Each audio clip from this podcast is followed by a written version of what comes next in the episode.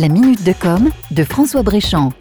Je vous ai déjà parlé de Yuka. Vous savez, Yuka, c'est une application qui, en scannant les étiquettes des produits alimentaires à l'aide de votre smartphone, vous donne le détail précis de leur composition. Et pour vous guider, l'application dispose d'un système d'appréciation avec un code couleur pour vous dire s'ils sont excellents, bons, mauvais ou médiocres pour votre santé. Yuka est une application gratuite. Si vous ne l'avez pas encore fait, je vous invite à l'installer sur votre smartphone car elle peut vraiment vous aider à améliorer la façon de vous alimenter. L'outil est très pratique puisque vous l'avez toujours sur vous, sur votre smartphone. Alors l'utiliser devient vite un réflexe pour orienter ses achats vers les bons produits tout en faisant abstraction des étiquettes souvent aguicheuses et parfois trompeuses. Depuis son lancement en janvier 2017, Yuka est devenu un phénomène avec déjà plus de 4 millions d'utilisateurs en France. Et les ambitions de ses créateurs ne s'arrêtent pas à nos frontières. Ils souhaitent désormais développer l'application sur le marché européen et mondial. D'ici là, la grande nouveauté, c'est qu'ils viennent d'ouvrir l'application à la reconnaissance de la composition des produits cosmétiques. Le fonctionnement est exactement le même que pour les produits alimentaires. Vous scannez avec votre smartphone les codes barres de vos shampoings, dentifrices, déodorants, parfums, produits de maquillage et l'application vous informe instantanément sur la présence d'allergènes ou de perturbateurs endocriniens.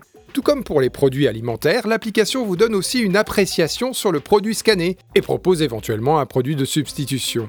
Ce type d'application pour les cosmétiques existait déjà, mais l'avantage avec Yuka, c'est que vous avez tout en un, l'alimentaire et le cosmétique. C'est du coup plus pratique lorsque vous faites vos courses. Alors si le succès de Yuka continue à croître dans la population, l'application va peut-être donner à l'avenir un vrai contre-pouvoir aux consommateurs et obliger les marques à améliorer leurs produits en modifiant leurs recettes pour continuer à vendre. Qui sait, à suivre de près. C'était la minute de com de François Bréchamp. Retrouvez la minute de com de François Brichand en podcast sur martinique.lapremière.fr.